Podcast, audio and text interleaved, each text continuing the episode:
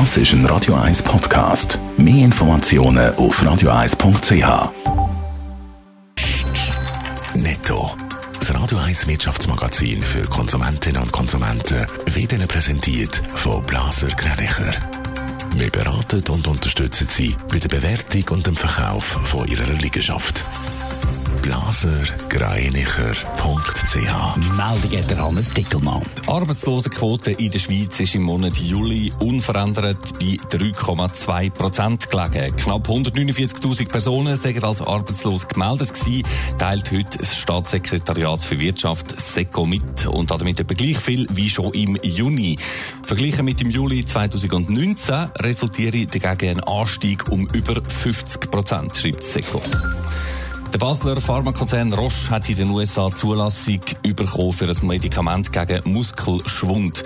Mit dem Präparat können, können Kinder ab zwei Monaten und Erwachsene mit spinaler Muskelatrophie behandelt werden, schreibt Roche, und zwar für maximal 340.000 Dollar im Jahr. Eine Therapie von Novartis gegen die gleiche Erbkrankheit hat vor kurzem vor sich Rede gemacht. Sie kostet über 2 Millionen Dollar pro Einmaldosis. Bei der internationalen Geberkonferenz für den Libanon sind laut Angaben von der französischen Regierung gestern über eine Viertelmilliarde Euro an Soforthilfe zusammengekommen. Auch von der Schweiz kommen 4 Millionen Franken. Das Geld soll allerdings nicht an die als korrupt geltende Regierung fließen, sondern in den meisten Fällen direkt an Hilfsorganisationen vor Ort. Von der libanesischen Regierung verlangt die Staatengemeinschaft Reformen.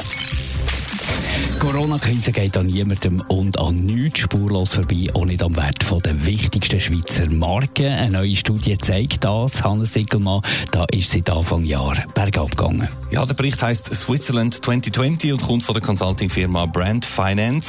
Angeschaut worden sind die 50 stärksten Schweizer Marken wie Nestlé, Roche, ABB, Rolex etc. etc.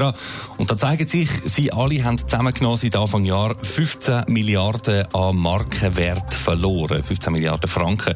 Oder prozentual ausgedrückt minus 11 Prozent. Das ist zwar viel, aber äh, wenn man es international, äh, international anschaut, dann sind das noch ganz andere Dimensionen. Global haben die 500 wertvollsten Marken laut dem Bericht nämlich alles in allem 1 Billion Franken an Wert eingebüßt. In der Schweiz also minus 11 Prozent bei den 50 wertvollsten Firmenbrands. Aber es gibt auch Ausnahmen. Firmen nämlich, die den Wert von ihrer Marke während der Corona-Krise sogar noch können steigern Genau, die gibt es. Nestle zum Beispiel, die mit Abstand wertvollste Schweizer Firmenmarke. Sie hat ihren Brand Value um knapp 6 Prozent gesteigert seit Anfang Jahr auf neu gut 20 Milliarden Franken.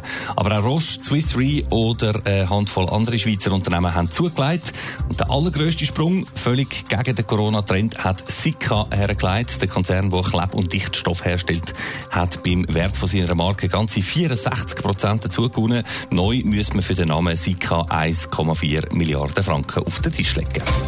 Netto, das Radio 1 Wirtschaftsmagazin für Konsumentinnen und Konsumenten.